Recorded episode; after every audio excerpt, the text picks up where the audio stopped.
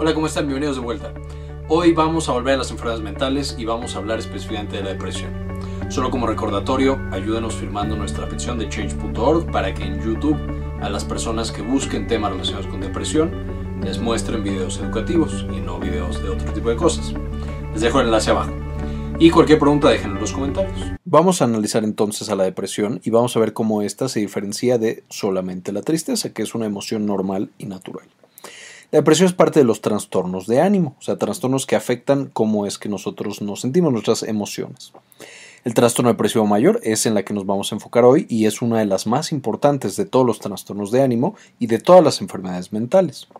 En esta categoría podemos también incluir al duelo, que no es tal cual una enfermedad, pero vamos a ver que necesitamos diferenciarlo muy bien de la depresión y el trastorno depresivo mayor.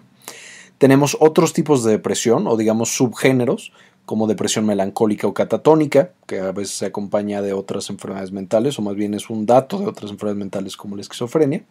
Podemos tener depresión atípica, podemos tener trastorno bipolar, que es cuando se suceden episodios de depresión mayor, o sea, en los que nos sentimos muy tristes, muy cansados, eh, sin nada por qué vivir, y después, unos meses después, episodios en los que tenemos muchísima energía, muchas ganas de hacer de todo, no medimos las consecuencias y podemos dañarnos a nosotros y ser peligrosos. Y el trastorno afectivo estacional, en el cual por cuestiones ambientales, por ejemplo la cantidad de luz en el invierno, eso hace que nuestros cerebros produzcan menos sustancias y tengamos una depresión transitoria y que cada año nos pase. Otros también trastornos del ánimo, por ejemplo la depresión postparto, ya la vimos en otro video y les dejo el enlace al dar clic en esta imagen para que vean específicamente cómo ataca esta enfermedad a las mujeres después de tener a su bebé. Ahora, ¿qué tan importante es la depresión en el mundo? Pues si juntamos a todas las enfermedades, la depresión es la principal causa de discapacidad en el mundo. Al ser una enfermedad crónica, o sea que ataca muchas veces en la vida de una misma persona y que es altamente discapacitante, pues puede mermar completamente la vida de las personas. Y es una enfermedad extremadamente común. 350 millones de personas en el mundo se estima que la padecen. Más mujeres que hombres, aunque ataca a ambos sexos en un muy alto número. Además de que es muy muy común, se acompaña usualmente de otras enfermedades mentales, por ejemplo la ansiedad, que ya revisamos también en otro video, también pueden buscarla haciendo clic aquí, y las adicciones, en esto que se llama patología dual. Aquí no estamos seguros si la depresión está generando ansiedad y adicciones o la ansiedad y las adicciones nos llevan a tener depresión. Solo sabemos que están ahí mezcladas estas enfermedades y que una puede llevar a la otra. A que es importante siempre buscarlas juntas. ¿Qué otra cosa puede pasar o por qué es importante? Porque la puede causar mortalidad temprana. Una persona que evidentemente tiene un trastorno depresivo mayor, es posible que vaya al suicidio, como ya revisamos también en el video de suicidio y que muera todavía estando joven, todavía estando muchas veces en la flor de la vida. Que digo, el suicidio es trágico a cualquier edad, pero especialmente a esa edad puede causar mucho más pérdida, al menos económica. Y una de las cosas más tristes es que con todas estas personas que lo padecen, existen ya tratamientos efectivos, tratamientos que podrían hacer que la vida de estos pacientes fuera mejor, tuviera una, una vida rica y una vida eh, pues satisfactoria y no tienen muchas veces acceso a estos tratamientos, ya sea porque no saben que existen o porque no pueden ir con su médico a revisarse y a que le den el tratamiento adecuado. Y para poner un ejemplo, esto no es algo eh, actual, toda la vida ha habido depresión, y entonces saco este fragmento de la Biblia, justamente del profeta Jeremías, que era conocido como el profeta llorón. Y aquí podemos encontrar algunas características que acompañan a la depresión. Por ejemplo, él decía, Maldito el día en que nací, el día en que mi madre me dio a luz, no sea bendito. Maldito el hombre que dio nuevas a mi padre, diciendo, Hijo varón te ha nacido, haciéndole alegrarse así mucho. Y sea tal hombre como las ciudades que asoló Jehová, y no se arrepintió. Oiga gritos de mañana y voces a mediodía, porque no me mató en el vientre y mi madre me hubiera sido mi sepulcro. Y su vientre embarazado para siempre. ¿Para qué salí del vientre? ¿Para ver, para ver trabajo y dolor, y que mis días se gastasen en afrenta? aquí lo que nos está transmitiendo Jeremías es varias cosas. Una es un gran sufrimiento por lo que es su vida en este momento. Vemos que no es feliz, que está desesperado, que él no ve en el futuro ningún tipo de mejoría en su vida. Y vemos también una muy baja autoestima. Entonces, estas son características clásicas de los pacientes deprimidos. Ahora, ¿Cómo podemos diferenciar entre la depresión y estos otros trastornos característicos que se acompañan de depresión? Desde la tristeza normal, o sea, un día nos levantamos y estamos tristes por factores externos o incluso solamente porque estamos tristes ese día, y cosas, por ejemplo, como estamos haciendo el trastorno afectivo emocional o la depresión postparto o alguna otro tipo de depresión. Pues cuando vayamos con el médico va a medir principalmente cuatro características de esta emoción que nosotros estamos teniendo de la tristeza.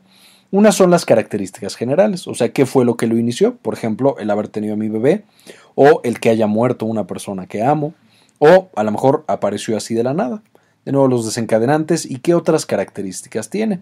A lo mejor viene acompañado de otros síntomas como ganancia o pérdida de peso, como mucho sudor, etcétera, etcétera, que podría sugerirnos que a lo mejor no es únicamente depresión, sino que puede ser una enfermedad física, un problema de las hormonas, un problema con infecciones, etcétera. El segundo punto va a ser la severidad. Entonces, en la severidad Vamos a ver de los, de los síntomas característicos, que tengamos varios de ellos, no sea solamente, ah, me siento triste, sino que tengamos varios, y que sea, em, nos estén incapacitando en la vida, como vamos a ver un poquito más adelante.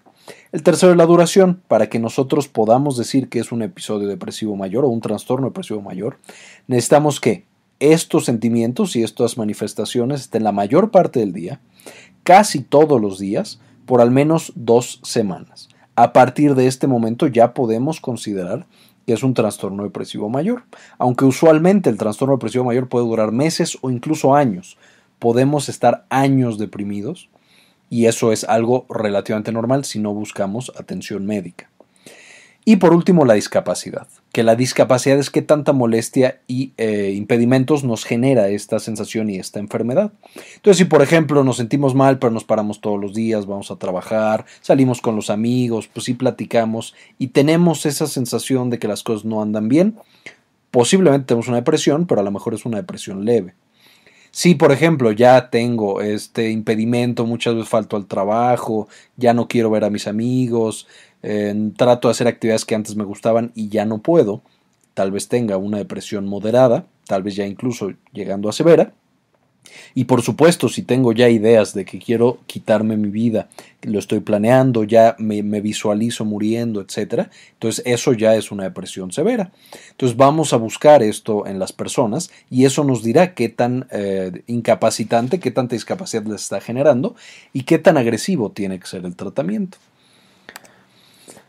Y solamente para ejemplificar cuál es la diferencia entre el duelo y la depresión, vamos a ver algunas características que nos permitirán ver mejor qué es la depresión y qué no es la depresión.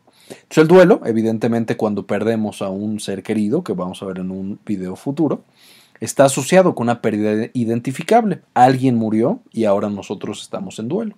Mientras que la depresión puede no haber factores identificables. A lo mejor nada malo pasó y yo ya me estoy sintiendo triste. Ahora, Puede también surgir la depresión después de que alguien murió en mi familia, por supuesto que sí. Solamente es como para identificar que puede no haber eh, causas externas y yo tener un trastorno depresivo. El paciente con, un duelo se enfoca en la pérdida, o sea, está triste y piensa mucho en la cosa que perdió o en la persona que perdió, mientras que el paciente con depresión se enfoca en lo que siente él mismo. Entonces, se enfoca mucho en el dolor y el sufrimiento que está teniendo. El paciente con duelo tiene anedonia periódica, o sea, muchas veces no siente placer por las actividades que le genera el día a día, mientras que el paciente con depresión es constante, todo el tiempo es incapaz de sentir placer por las cosas que hace en la vida diaria. El paciente con duelo tiene síntomas físicos fluctuantes, por ejemplo, a veces le puede faltar el aire, puede estar muy muy cansado, problemas de memoria y de repente tiene periodos en los que está un poco mejor. Mientras que el paciente con trastorno depresivo tiene síntomas físicos prolongados y muy incapacitantes, que no le dejan tener una vida normal. En el duelo usualmente la, la cercanía reconforta, mientras que en la depresión se busca el aislamiento. En el duelo hay un gran abanico de emociones, tanto positivas como negativas, mientras que en la depresión estamos atrapados en estos síntomas y en estas emociones altamente negativas. El duelo puede generar culpa por algunos aspectos, mientras que en la depresión la culpa es generalizada, todo nos hace sentir culpables, y eso hace que tengamos un autodesprecio, que pensemos que no valemos nada y que no merecemos estar vivos. Mientras que los pacientes con duelo tienen una autoestima usualmente conservada. Y en el duelo hay pensamientos de muerte, pero es para reunirse con el ser amado que perdimos, mientras que en la depresión los pensamientos de muerte son por falta de valor y otra vez en respuesta al sufrimiento.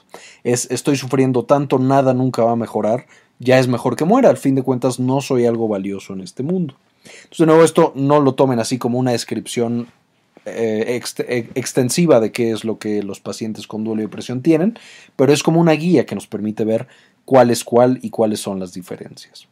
Tenemos tres factores que se conjuntan para todas las enfermedades mentales y también, por supuesto, para la depresión. Una es el medio ambiente en el que nos desenvolvemos, esto es nuestra sociedad, nuestra familia, nuestra, todas las personas y las eh, pues, cosas que nos rodean en nuestro día a día. El segundo son nuestras ideas, o sea, cuando esta información que nos ofrece el mundo entra a nuestro cerebro, cómo la procesamos. Y en tercer lugar tenemos ya específicamente el cerebro como un órgano y como esta gran bolsa de químicos que reacciona de diferentes maneras. Entonces estas tres eh, partes de, de, toda nuestra mente, por decirlo de alguna manera, de toda nuestra interacción con el mundo, están relacionadas entre sí. O sea, cuando cambiamos una, cambian las otras dos, siempre. Siempre forzosamente, si una de las tres cambia, las otras dos también van a cambiar y va a cambiar nuestra respuesta y va a cambiar nuestro, nuestra vida. Entonces, ¿qué es lo que pasa específicamente con los pacientes que tienen una depresión? Básicamente algo impacta al cerebro y le genera especialmente estrés. Entonces cambia, eh, empieza a generar estos mecanismos de adaptación. Ahora el estrés en dosis pequeñas, o sea, si yo me estreso y después me relajo y ya todo vuelve a la normalidad, pues entonces generará, generará cambios a corto plazo. Pero si el estrés es crónico o es muy muy grande, entonces este impacto, este estresor, va a generar en mi cerebro cambios más permanentes y más agresivos. ¿Qué son estos estresores que yo puedo estar teniendo aquí? Primero, si los estresores son muy grandes, por ejemplo, que muera alguien de mi familia, que yo cambie de país, que eh, me abandone alguien que yo amo mucho, que pierda mi trabajo, eso genera mucho, mucho estrés y mi cerebro no tiene manera de adaptarse tan rápido y genera esta depresión. Por otro lado, el estrés crónico, por ejemplo, si tengo un trabajo que es estresante y en el que me trata mal mi jefe todo el tiempo, por años, eso puede llegar a, o el bullying, por ejemplo, también en el trabajo o en la escuela, puede llevar a que este estrés crónico también le genere estos cambios nocivos a mi cerebro. ¿Qué cambios van a ser estos? Básicamente funciona diferente y entonces muchos de los neurotransmisores van a empezar a secretarse menos y a producirse menos, cosas como la serotonina, la dopamina, la noradrenalina, el glutamato, GABA y factores del crecimiento van a la baja ¿Esto qué significa? Básicamente que grandes partes de mi cerebro van a estar funcionando menos, principalmente mi sistema límbico, que es el de las emociones, que ya vimos también en otro video. Este, y también eh, van a trabajar menos otras partes como mi corteza cerebral, mis ganglios basales, etc. Entonces, grandes partes del cerebro empiezan a trabajar menos. Ahora, ¿por qué están trabajando menos? No estamos seguros específicamente qué hace que llegue a este punto en que trabajan menos, pero este, una de las razones que puede llevar a esto es el incremento justamente de estas sustancias del estrés. Neurotransmisores como la acetilcolina, cuando aumentan, pueden generar episodios depresivos. También, de manera importante, la acetilcolina se eleva en el estrés, entonces el estrés crónico sería relativamente natural que lo elevara. Las hormonas del estrés, que ya vimos también en otro video, pero básicamente el cortisol y el eh, factor liberador de corticotropina, todos esos pueden llegar a diferentes partes del cerebro, como la amígdala y la corteza, y hacer que funcionen mal. Y también las citocinas, estas que se producen cuando estamos enfermos de algo físico, pueden llegar al cerebro y hacer que ya no se produzcan estas sustancias de acá, que tienen muchas funciones. Pueden controlar el estado de ánimo, por ejemplo la serotonina, pueden controlar el sistema de recompensa, por ejemplo la dopamina, pueden hacer que nos sintamos despiertos y llenos de energía, la noradrenalina, pueden causar en el caso del glutamato que nosotros pensemos, que recordemos, que, que tengamos juicio, entonces pues los pacientes por eso ya no lo van a tener o van a tener problemas de memoria, de atención, etc. El GABA para dormir, entonces podemos tener trastornos en el sueño, y el BDNF, que normalmente hace que el cerebro se mantenga, al no tenerlo, puede hacer que ciertas partes del cerebro se empiecen a hacer pequeñas. Estos, todos estos cambios de neurotransmisores y factores de crecimiento y citocinas y hormonas que genera este estrés crónico o este estrés demasiado intenso, hace que ciertas partes de nuestro cerebro empiecen a cambiar, de nuevo se empiezan a ser más grandes o más pequeñas. Y entonces nosotros podemos prácticamente ver cuáles son las partes del cerebro que están afectando en base a qué es lo que sienten estos pacientes, cuáles son los signos y los síntomas que tienen. Entonces ya sabemos lo característico de la depresión es un ánimo deprimido. Es me siento triste todo el tiempo, la mayor parte del día, casi todos los días de la semana, por al menos dos semanas. Y además, una de las cosas características es la anedonia, la incapacidad para sentir placer. Ahorita vamos a ver por qué. Ahora, si los dividiéramos por región para ver qué partes del cerebro son las que no están funcionando, pues veríamos que los pacientes tienen trastornos del sueño y cambios en el apetito y en el peso. El paciente puede dejar de comer o empezar a comer muchísimo. Y esto es característico del hipotálamo. el hipotálamo es el que controla estas partes. Entonces tenemos el hipotálamo no trabajando bien.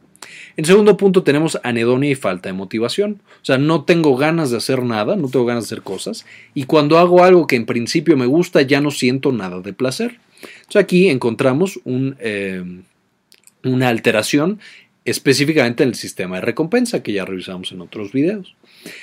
Y entonces este sistema, que también conocemos como mesocórtico límbico, tampoco está funcionando. Toda la dopamina que debería estar liberando no se está liberando, no está funcionando. Luego tenemos el sistema límbico. Entonces, esta preocupación irracional y genera ansiedad. El paciente está ansioso todo el tiempo, se siente irritable, está preocupado, no sabe qué va a pasar y cree que las cosas no van a mejorar nunca. De nuevo, esto por el sistema límbico que está alterado aquí.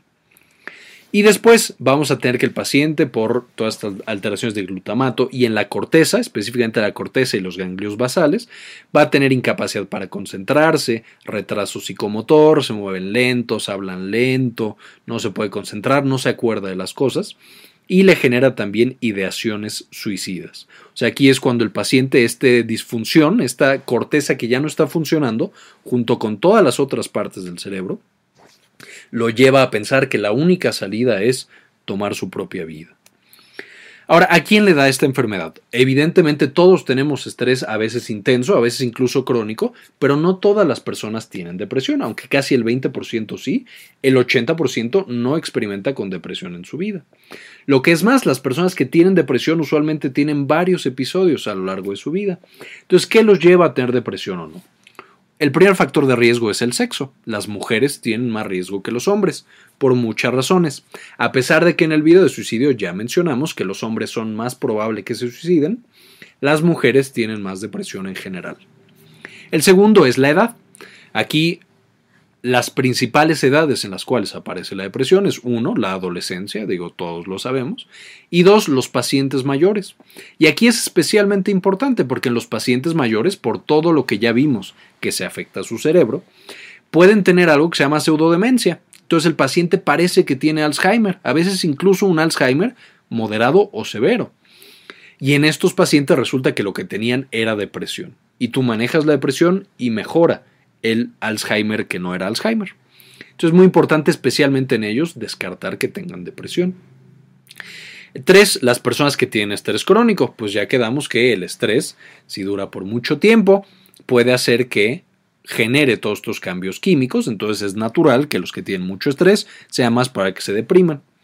Cuatro, genes. Hay personas que ya por familia, en, su familia todos han tomado antidepresivos, todos han estado tristes, todos han estado deprimidos, no tristes, deprimidos. Y eso puede ser porque su cerebro simplemente no produce la misma cantidad de neurotransmisores que otras personas que no tienen riesgo de tener esta enfermedad. El siguiente, características psicológicas, la manera en la que lidiamos con el estrés, qué tan eh, aprensivos somos, también pueden llevar a que un paciente tenga más riesgo o menos riesgo de depresión. El 6, enfermedades y dolor. Una enfermedad física, una infección, un eh, trastorno en las hormonas, una mm, enfermedad autoinmune o estas cosas crónicas, y especialmente el dolor neuropático, son un factor de riesgo muy importante para tener depresión. Entonces es muy probable que un paciente con estas enfermedades vaya a tener depresión si no es que la tiene ya. El siguiente, falta de apoyo social. Las personas que están, por supuesto, solas, que no tienen en quién depender, es más probable que se depriman. Y como característica también es más probable que vivan menos. La comorbilidad mental, ya que vemos que los que tienen trastornos de ansiedad y adicciones tienen un riesgo muy grande de tener depresión. Los pacientes que ahorita están en duelo porque murió uno de sus familiares o tienen alguna otra pérdida grande, es más para que tengan depresión. Eventos traumáticos y también, de manera importante, algunos fármacos algunos fármacos usados para tratar la hipertensión, algunos fármacos para tratar enfermedades de las hormonas. Todos estos o enfermedades autoinmunes también pueden causar depresión. Entonces, también es importante ver que no sea ni una enfermedad ni un fármaco lo que está causando estos eh, sentimientos y esta enfermedad en los pacientes. Ahora, algunos mitos muy, muy nocivos de la depresión que hace que los pacientes no busquen ayuda. Sabemos que hay todo este estigma que dice, no, es que los, al psiquiatra solo van los locos. Pero esto no es cierto. Necesitamos que estas personas con depresión sepan que no es estar loco ir al psiquiatra y que pueden tener una vida normal y una vida mucho más sana de la que tienen. ¿Cuáles son estos mitos? Que la depresión, por ejemplo, es por ser negativo. Ay, es que todo lo ves negativo y por eso te deprimes. Solo ve las cosas de manera optimista y ya se te va a quitar la depresión. Esto es falso. Es una enfermedad y necesitan tratamiento. No, los pensamientos positivos no pueden controlar esta enfermedad. Es verdad que parte del tratamiento va a ser buscar otras estrategias y otra manera de pensar, pero eso no significa que con pensamientos positivos se puede controlar o que es por falta de ganas o por falta de control echarle ganas no va a hacer que se les quite la depresión. Se necesita atención médica y atención del eh, personal de salud, los psicólogos, eh, etcétera, etcétera. Entonces se necesita buscar tratamiento y ese tratamiento puede ser muchas veces urgente. Ahora, yo llego con mi médico y quiero saber si tengo depresión o solamente estoy triste. ¿Qué es lo que va a hacer? Evidentemente va a explorarme bien para ver que no sea nada físico. Va a hacerme un interrogatorio, me va a preguntar qué es lo que he sentido, qué tan severo, por lo que dijimos antes, para ver qué tan severo es y si puede ser por algún desencadenante, algún otro tipo de depresión o enfermedad mental. Además de eso, va a hacerme algunos cuestionarios, por ejemplo el cuestionario de Beck, el Patient Depression Questionnaire, la escala de presión de Hamilton, escala de presión geriátrica, dependiendo por supuesto de mi edad, de qué he sentido, de cómo he estado, etc. Y en base a ese cuestionario, si contesto muchas preguntas positivas, evidentemente va a diagnosticarme con depresión. Estos cuestionarios, ¿qué es lo que incluyen? Pues básicamente si hemos estado tristes, si hemos pensado en hacernos daño o en matarnos, etc muy importante es cuando nosotros estemos haciendo el diagnóstico o cuando a nosotros nos hagan el diagnóstico, nos digan tiene depresión, es muy importante descartar, o sea, no llegar y decir, ah, está triste, ya ha estado triste seis meses, es depresión, sino descartar que no sea por algún medicamento que estoy tomando, porque es relativamente común, que no sea por alguna enfermedad neurológica, que haya tenido un infarto cerebral, esclerosis múltiple o alguna otra cosa, y se confunda con depresión, que no me falten o me sobren hormonas, por ejemplo en la tiroides, en la suprarrenal, porque también pueden causar depresión. Que no sean infecciones crónicas, porque ya quedamos que las citocinas que producen las infecciones viajan al cerebro y hacen que no produzcamos todos estos neurotransmisores y que no sea por tumores. Evidentemente hay poblaciones en las que el riesgo es muy bajo, si hay una mujer que está joven, puedo más o menos con más tranquilidad decir que es depresión y que no es seguramente un tumor, por ejemplo, pero es importante que dependiendo de qué es lo que nosotros tengamos y nuestra edad y nuestras características, se descarten muchas de estas otras cosas que se pueden confundir con depresión. Y ya que las descartamos, ahora sí decimos, es una depresión pura, no tiene ningún otro componente, hay que dar tratamiento únicamente para la depresión. ¿Y cuál va a ser el tratamiento? Si quedamos que la enfermedad tiene tres partes, tiene la parte del medio ambiente, la parte de mis propios pensamientos y la parte química, que es lo que hace mi cerebro en respuesta a mis pensamientos y a mi ambiente, y que esta parte química es la que genera mis pensamientos y hace que reaccione a mi ambiente y cambie a mi ambiente, entonces tenemos tres brazos en los que podemos intervenir. Y por supuesto, será muy lógico pensar que si damos tratamiento en una sola, pues el tratamiento será mucho menos efectivo que si damos tratamiento en las tres. Entonces, ¿qué tratamientos hay para el medio ambiente y para mis pensamientos? Pues aquí está toda la psicoterapia. la terapia cognitivo-conductual, la psicodinámica, la terapia familiar, el hecho de ir con alguien, platicar las cosas, todo esto lo que cambia es la manera en la que yo, digamos, creo mis pensamientos y del mismo modo la, la, manera en la que yo me enfrento a mi medio ambiente. Y también, por ejemplo, la terapia familiar hace que mi medio ambiente cambie la relación que tiene conmigo y con mi cerebro. Entonces es una terapia muy efectiva.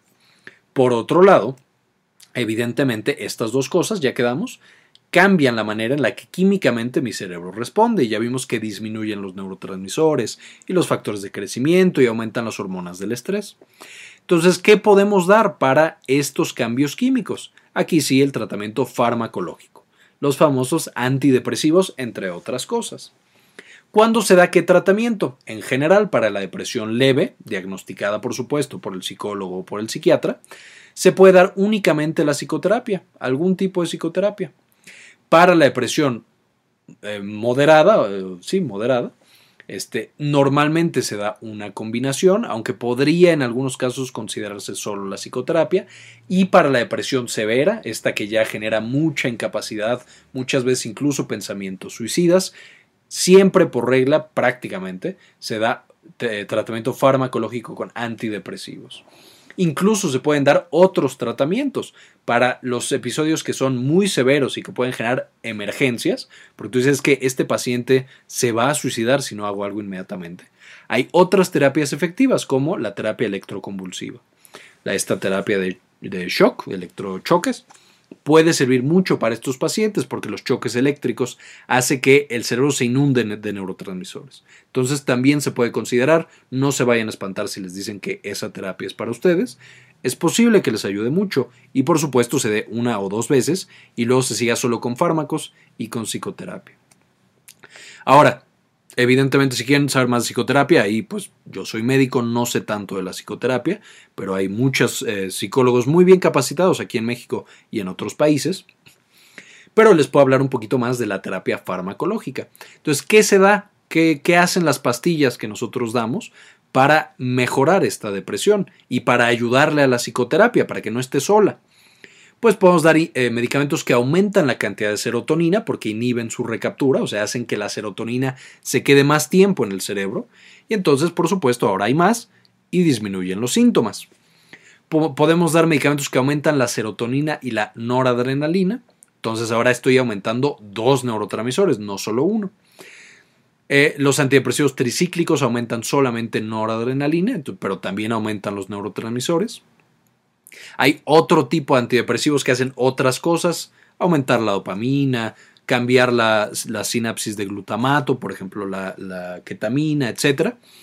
También tienen efectos antidepresivos y ya el médico psiquiatra decide cuál es el que se tiene que dar en cada caso.